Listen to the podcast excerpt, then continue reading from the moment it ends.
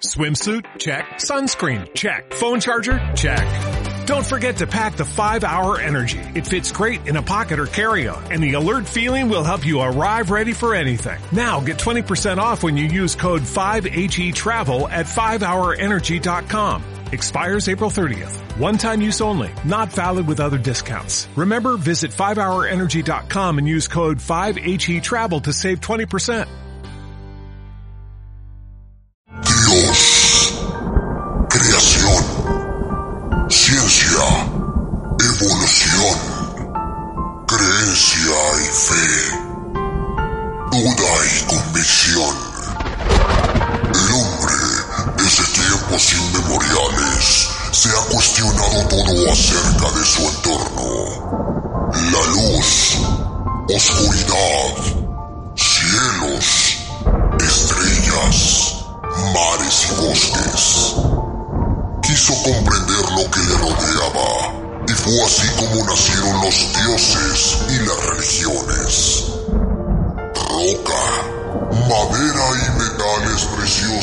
Preciosos lo representaron y se rindieron culto. Pero entonces surgieron más preguntas.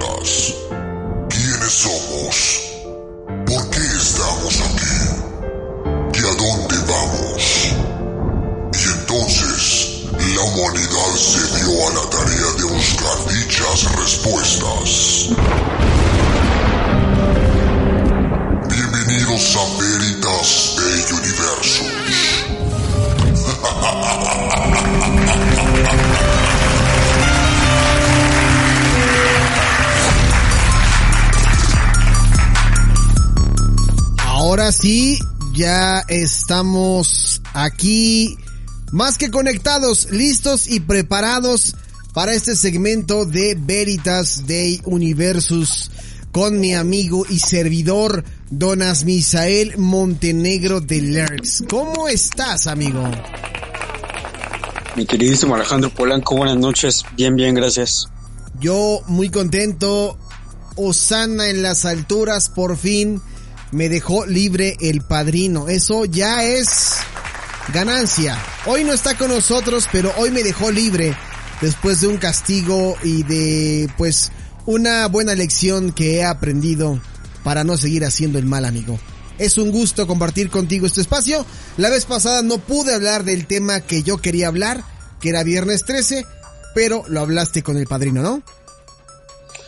Pues es que también quién te manda a andar hurgando en cosillas que, que no te competen todavía.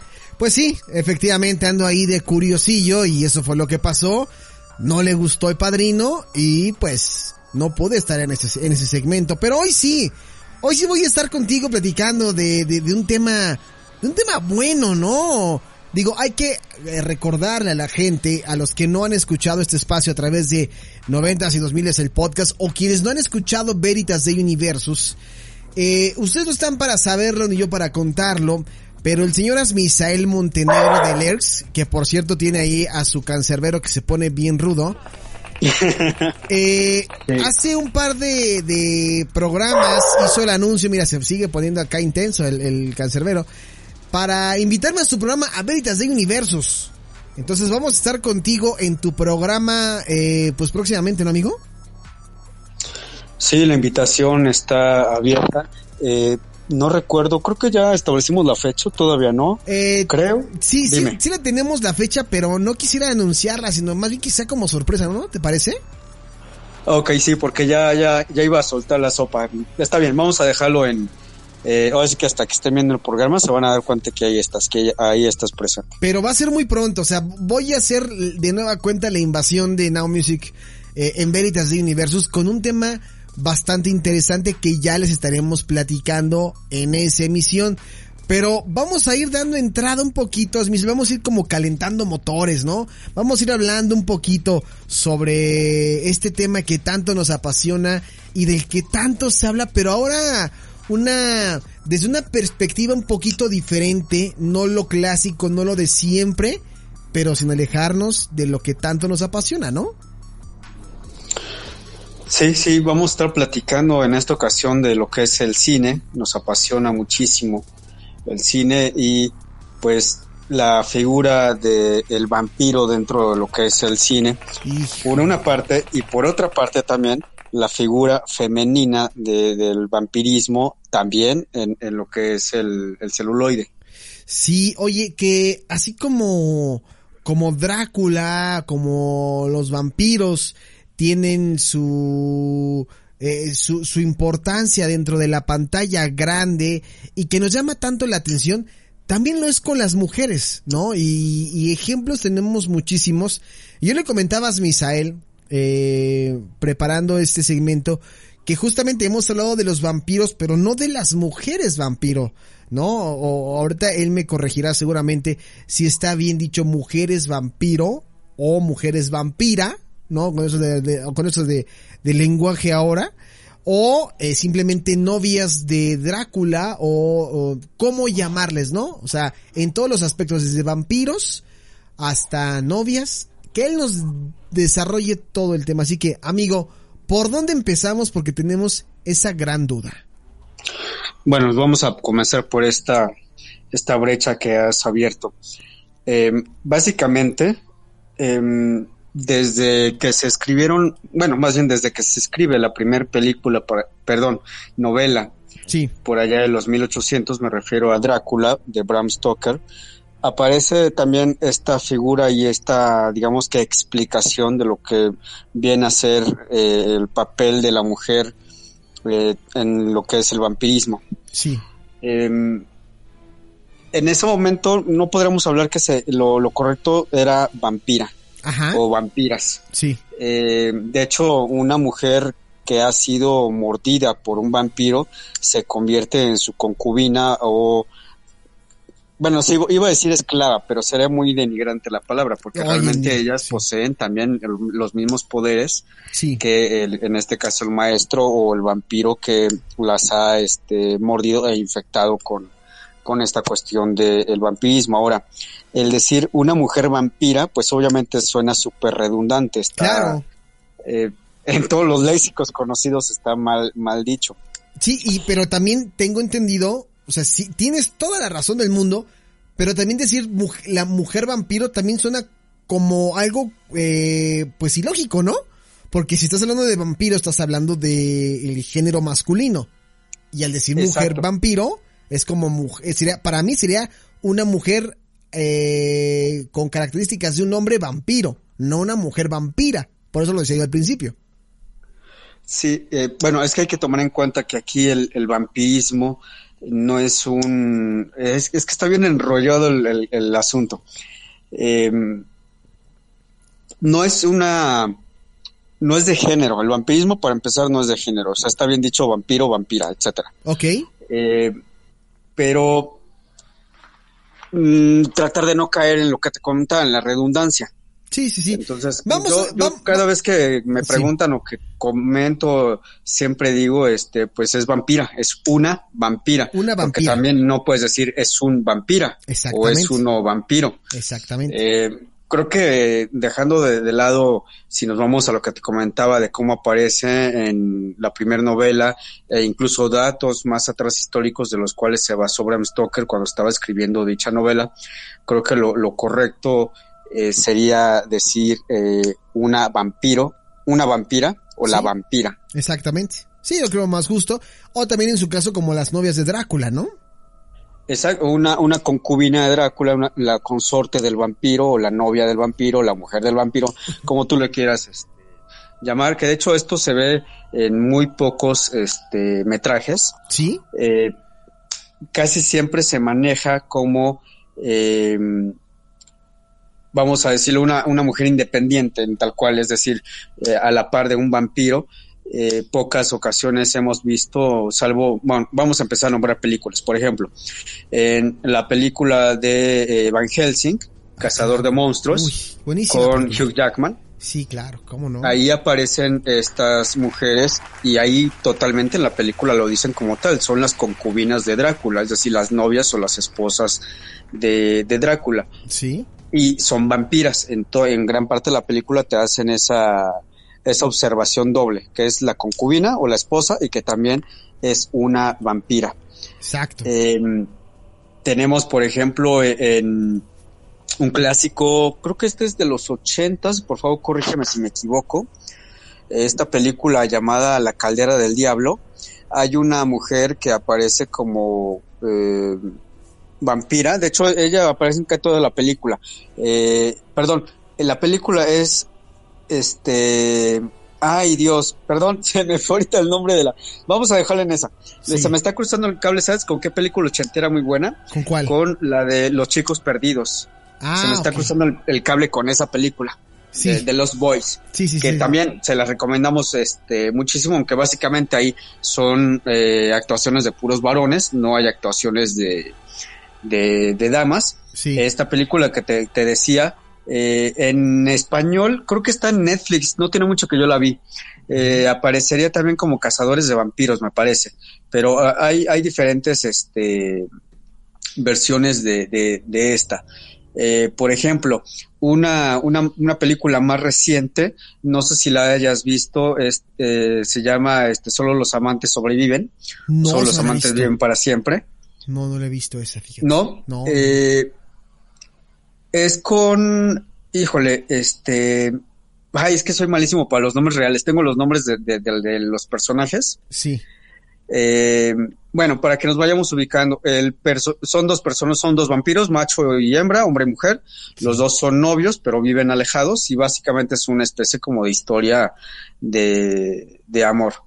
Eh, está muy buena la película y ahí ya se le da un, un, eh, papel de peso a la mujer, porque estamos hablando que ya son dos eh, protagonistas. Diverso a lo que comentaba, unos años, bueno, más de 10, 10, no, como 15 años atrás, sí. tendríamos lo que parecería ser la segunda entrega de Entrevista con el Vampiro, aunque lo que realmente ahí hicieron fue fusionar dos novelas, lo que fue La Reina de los Condenados y lo que fue Lestat del Vampiro. No sé en qué demonios estaba pensando el guionista, pero fusionan estas dos novelas en un solo guion y de ahí es donde nace eh, eh, La Reina de los Condenados. Sí. Y pues tenemos a esta vampiro, esta Akasha, que ahí nos la presentan como la reina, es decir, no una consorte, no una novia, simplemente una concubina, sino que ella es la reina, la, la esposa reina de Enkil, uno de los primeros eh, vampiros de origen egipcio. Y ahí también le da un peso bastante importante de la mujer, eh, hablando de- del protagonismo. Y bueno, si nos vamos ya un poquito más para acá, y esto es de una serie, una saga de entregas, son, a ver, si no me equivoco y si tú tienes el dato más concreto, creo que hasta ahorita han salido cinco películas ¿De cuál? de Underworld, Inframundo. Oye, esos son muy- mm, no me vas a creer, pero no he visto, o sea, sé cuáles son, pero nunca he visto una película de Underworld. Y yo pensaba que era esa, es la blasfemia más grande que he Sí, escuchado esta sí, semana. yo lo sé, yo lo sé, yo lo sé, amigo, yo lo sé, yo lo sé, pero es que, ¿sabes qué? Tengo muchísimas ganas de ver las películas de Underworld y en algún momento en Netflix había algunas, pero ¿sabes qué es lo que no me gusta de, de estas películas? Que si yo veo alguna de ellas y resulta que es la parte 3, siento que ya me echó a perder la 1 y la 2. Y fue lo que pasó en Netflix, que estaban creo que la 2 y la 3, pero no estaba la 1. Y es la que me interesaba bueno. ver. Eh, en secuencia, Sí, si tú quieres verlas, digamos que en secuencia, es que está enrollado el asunto. La primera entrega, eh, que se llama así tal cual, Inframundo Underworld, sí, Underworld. eh, de ahí vendría la segunda entrega que es este... Ay Dios, ¿por qué siempre me pasa lo mismo? Ahorita mismo, ahorita, ahorita mismo te, te, te Por favor, ayudamos con los pero sí, títulos. este, es- digamos que es, es Inframundo, después viene una que vendría siendo una secuela, sí, que la sería, tercera entrega que es infra- la precuela, lo que vendría siendo como que la primera entrega de todas las, o sea, nos vamos tres películas hacia atrás con esta tercera entrega. sí, La cuarta entrega viene siendo, digamos que una continuación entre lo, entre donde nos quedamos en la segunda, sí. brincamos la tercera, nos vamos a la cuarta y ya la quinta entrega viene, viene a ser como que la, la, el término, digamos, o hasta ahorita, hasta donde se les ha ocurrido el término de la entrega. Entonces está un poco, un poco en- en- enrollado el asunto. Entonces lo que mencionabas, eh, sí, si ves la tercera, digamos que si ves la tercera no hay tanto, no hay tanto rollo, no hay tanta bronca sí. porque en la primera entrega vas a ver cosas que viste en la tercera y que le vas a ir agarrando más el hilo a, a, a, las películas. Justamente ese era el tema, mira, para toda la gente que está escuchando este podcast y que tiene ganas de ver Underworld para todo el tema de, de la mujer vampiro y su importancia en esta cinta. La primera, como decía Smithel, es eh, Underworld o Inframundo del 2003. La segunda es Inframundo, la evolución del 2006. Oh. La Ajá. tercera es Inframundo 3, la, rebeli la rebelión de los Lycans, no sé si sea sí, esta vez, correcto. del 2009. Luego viene Underworld, Guerra Interminable del 2011. Luego Inframundo uh -huh. o Wonderworld, El Despertar del 2012. Y hay una sexta llamada Inframundo, Guerras de Sangre. Eh, ah, se me, se me estaba pasando eso sí. Sí, todas estas Entonces son. estamos hablando de que son seis. Exactamente, y todas estas son con el bombón de mujer que a mí me encanta, Kate Beckinsale. Hermosa uh. mujer, hermosa mujer. Tan hermosa como Alexandra Daddario. está dentro de mi top de chicas que me, que me enamora. Una mujer muy guapa, la verdad, este Kate Beckinsale. Y por eso no las he visto en ese, eh, por eso no he visto las películas, amigo, porque justamente no quiero perderme el, el, el, hilo a pesar de lo que tú me acabas ya de decir y de exponer. Sí, pues realmente no perderías tanto eh, el hilo, es decir, no es de estas series de películas que es un ir y venir entre eh, ¿cómo decirlo? Eh, entre, ay Dios, no sé qué me está pasando, se me está Hoy- yendo la onda. hoy se te está maldito, yendo- maldito eclipse me dejó todo lelo. Sí, sí, sí, te dejó todo lelo, ¿no? Este, Es- ya, ya la tengo entre precuela y secuela. sí, Hay muchas películas que te marean, por ejemplo, las de Sao. Sí, claro. Es así para que veas. Si, si ves la primera y luego te- de repente ves la tres o la cuatro, no sabes ni qué demonios está pasando con la, con la saga porque es un ir y venir de secuela y, y precuela dentro de, de la misma línea. El caso de Inframundo, te repito, no. La única que podría considerarse como una precuela es precisamente la tercera, la rebelión de los Lycans Sí. pero de ahí en fuera no hay tanta bronca. Te puede chutar la primera, la segunda, te brincas la tercera, cuarta, quinta y sexta. Ok, la tarea va a ser que vea yo eh, Inframundo o que vea Underworld para toda la gente que también está escuchando para ver esta saga de películas eh, creada por por Len Wiseman y Patrick Tatopoulos entre otras personas que, que que sí eh, prepondera mucho el papel de la mujer vampiro. ¿Estoy en lo correcto? Sí, sí, de hecho esta película revoluciona mucho el asunto de lo que es el vampirismo, porque ya lo vemos eh, que son unos vampiros eh, sumamente organizados, es decir, no es el típico vampiro de, de entrevista con el vampiro que vive en un ataúd, que está oculto, que no se muestra al mundo, o sea, son, digamos que es la élite del mundo del vampirismo y bueno, también las escenas de acción y, e incorpora nuevamente esta cuestión de, de que los vampiros y los hombres lobo pues llevan cientos de años peleados hasta el final. Eh, bueno, iba a decir algo, te la iba a spoilear, mejor me callo. Sí, no me la a sí, con no la me- otra. Sí, porque te la voy a spoilear y no, no, no, no, vale la pena que las veas sin, sin spoilers. Esa es la tarea, ¿no? Este, bueno, pues ahí está una de las películas. Eh, ¿Tenemos más donde, donde la mujer sea la, la protagonista en el tema del vampirismo? Pues lamentablemente como protagonista no tanto, o sea, comentamos, hay, han habido otras películas que tienen que ver con, con el vampirismo, por ejemplo, y me, me darás la razón, uno de los primeros papeles eh, muy buenos en el cine de Hollywood, nuestra paisana Salma Hayek saldría en esta película de- el- del crepúsculo a- al amanecer, la Claro. primera entrega, porque tengo entendida que hay otras entregas, Sí. obviamente no tan buenas, ya fueron una especie de continuación chafa de, de, de las entregas, pero bueno, ahí tenemos también la figura más eh, sexy, sensual de una, una vampiro. Y eh, de- no, es, eh, no es cine real, no es live action, pero en lo que es el anime, tenemos, por ejemplo, el caso de eh, Vampirella, que Ah, también sí, es un personaje de- del cómic y que también está en el anime mm, digna representante de lo que es el, en la cuestión de, del vampirismo y obviamente de lo que es eh, la figura de, de la mujer. Eh, hay otra, otra representante, pero esta es, digamos, de hace 50 años. O sea, eh, esta mujer fue considerada como eh, la madre de los llamados horror hots. Sí. Eh, por lo general, eh, estos eh, horror hosts fueron unos como espectáculos o como programas que empezaron a inundar el, el- el televisor, se hablaba de todos los monstruos, Frankenstein, el monstruo lagonés, la momia, y obviamente tendría que aparecer ahí el, el tema del vampirismo, y bueno, esta esta mujer también le daría un, un icono eh, muy representativo. De hecho, por ahí se habla que se eh, basarían un poco en esto para lo que sería la serie de la familia Adams, específicamente para el caso de Morticia, Ah, por la cuestión de eh, estos vestidos entallados, esta belleza que tenía esta mujer. eh, Esa que, por cierto, elegancia, ¿no?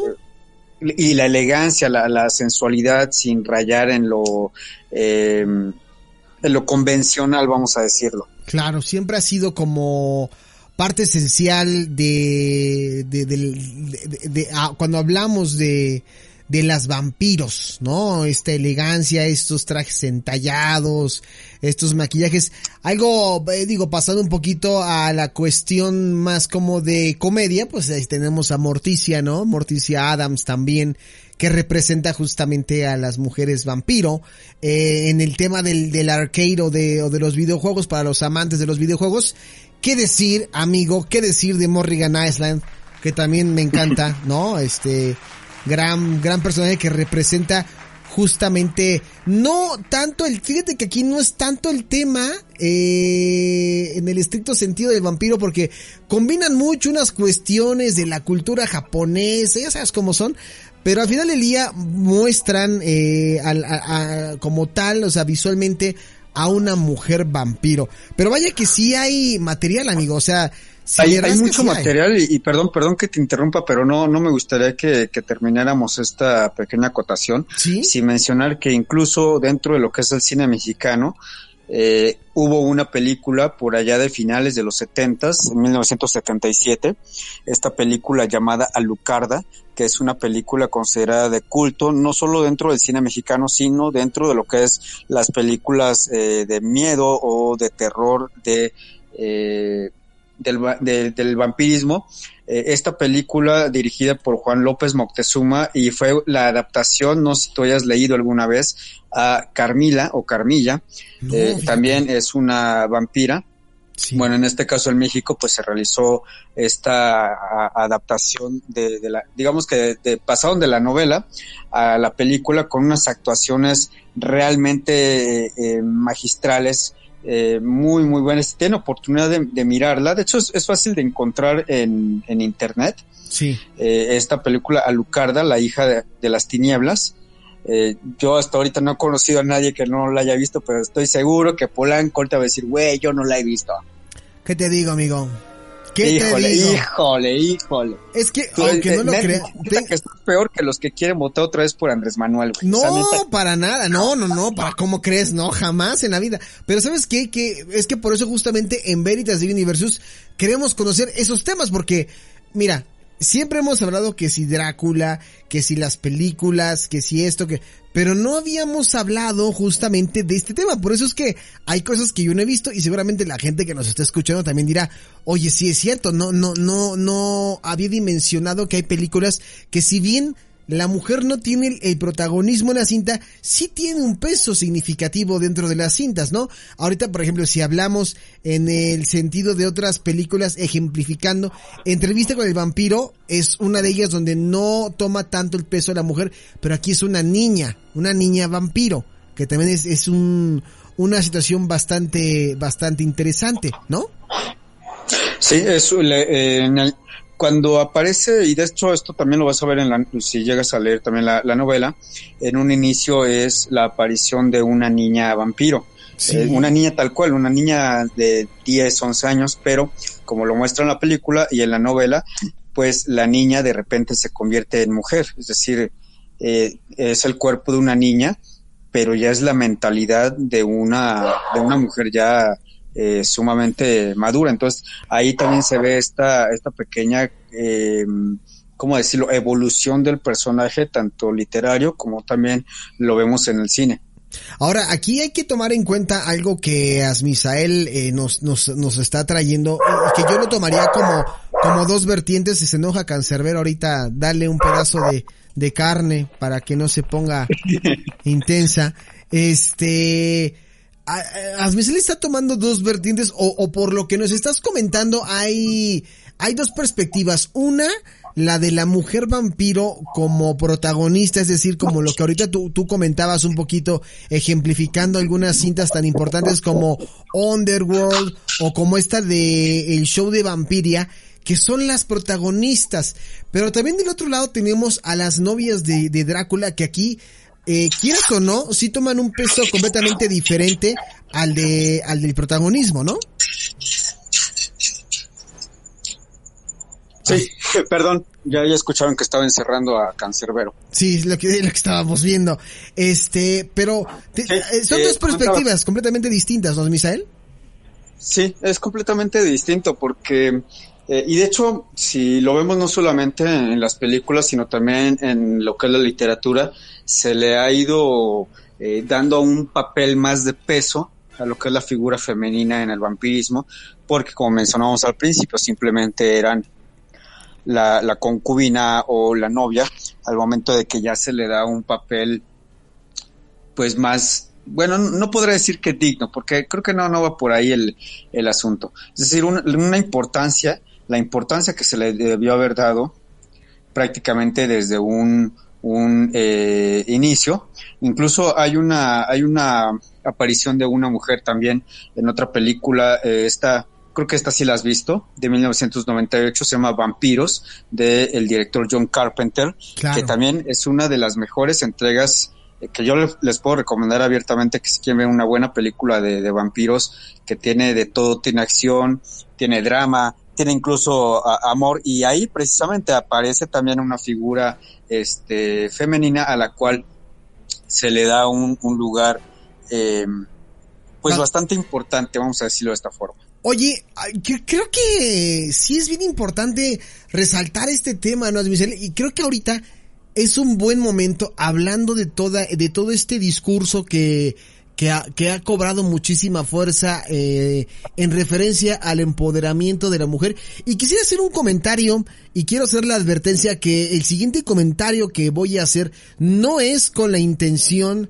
de ofender, denigrar, pero, pero creo que sí estoy de acuerdo con lo que se ha mostrado, eh, que, que, que por ejemplo plataformas como Netflix se han encargado de, de meter mucho contenido y casi casi podríamos decir como en este proceso de convencimiento por parte de la plataforma hacia los consumidores con, con contenido de diversidad sexual.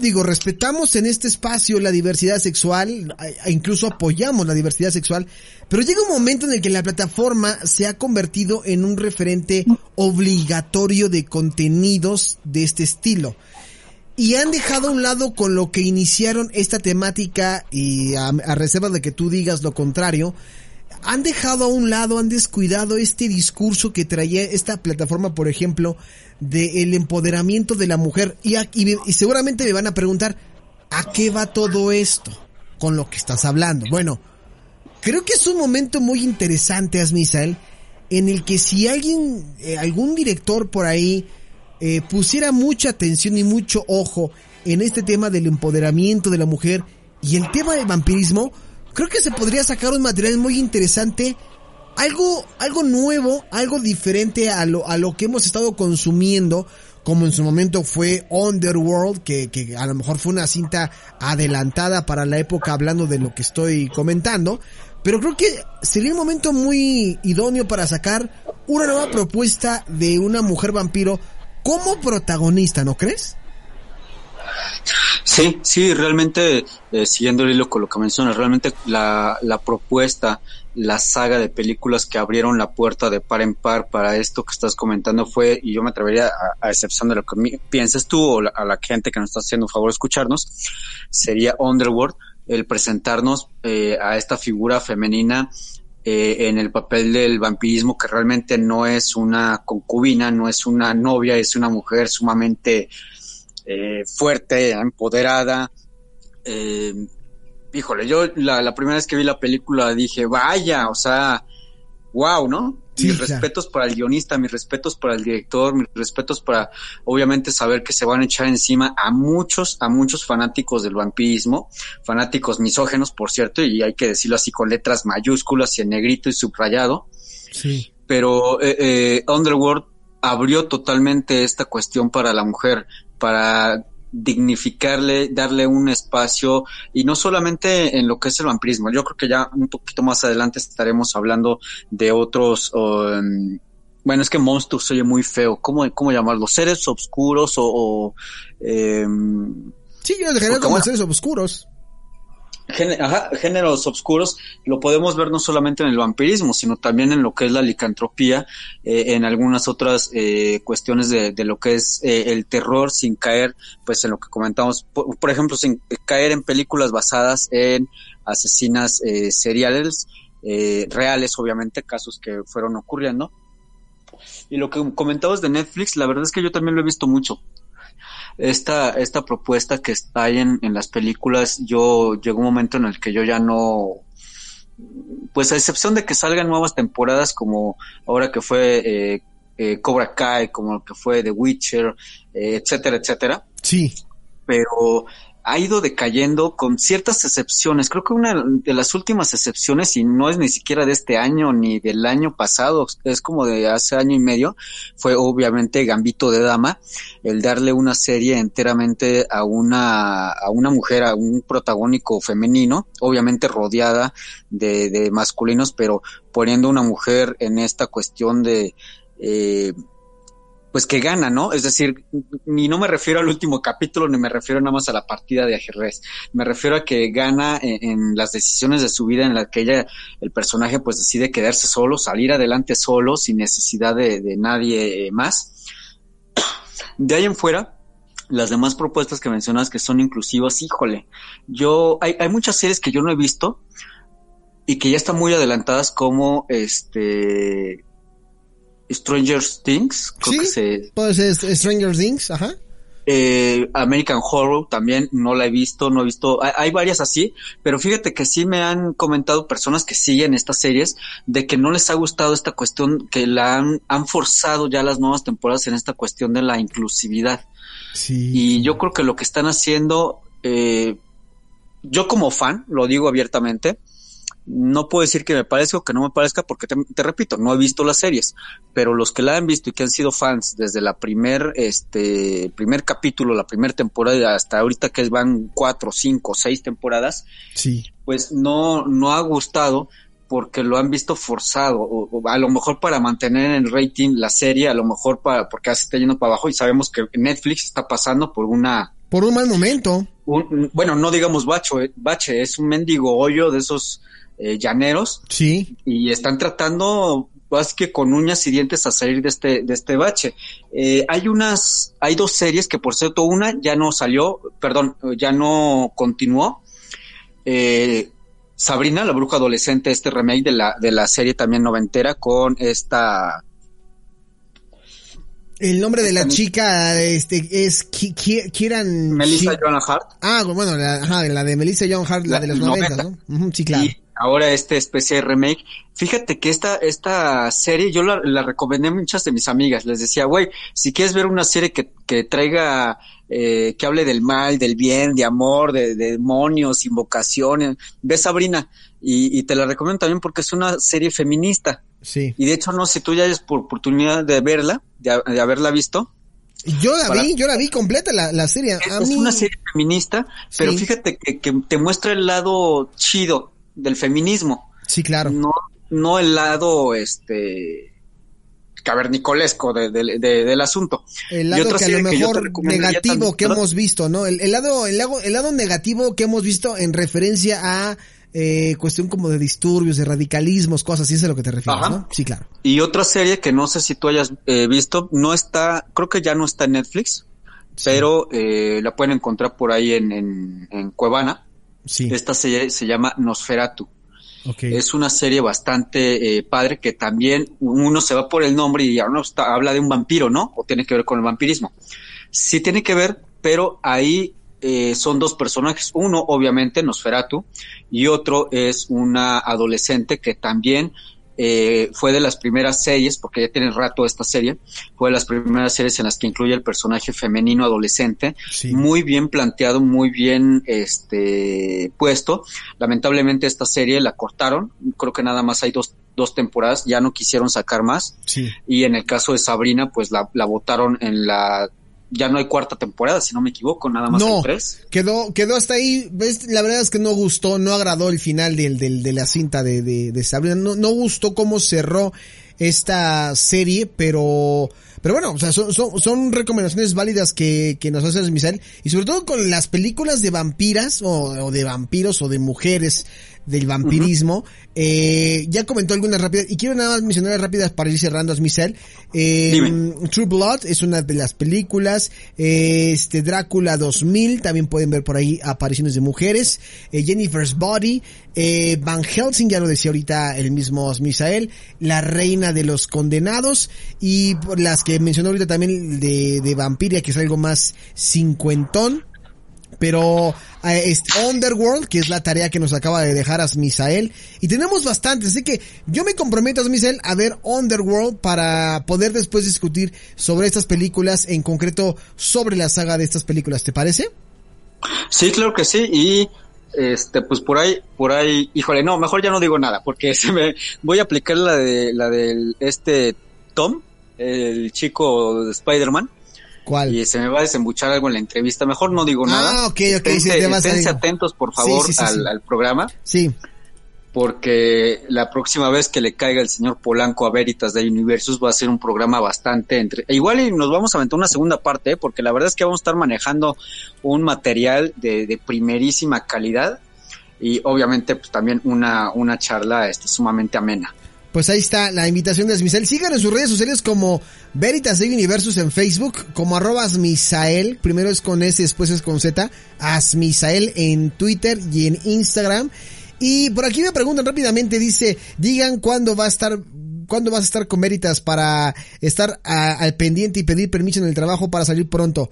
Híjole, no podemos decir mucho, amigo, no podemos decir mucho, pero es muy pronto. O sea, muy, muy pronto cuando estaré con Don Veritas de Universos en su programa de nueva cuenta invadiendo el Circo Volador Radio. Amigo, se nos ha acabado el tiempo, pero muchísimas gracias por acompañarnos con este tema tan interesante que fue el de la mujer y el vampirismo. Te mando un fuerte abrazo, amiguito.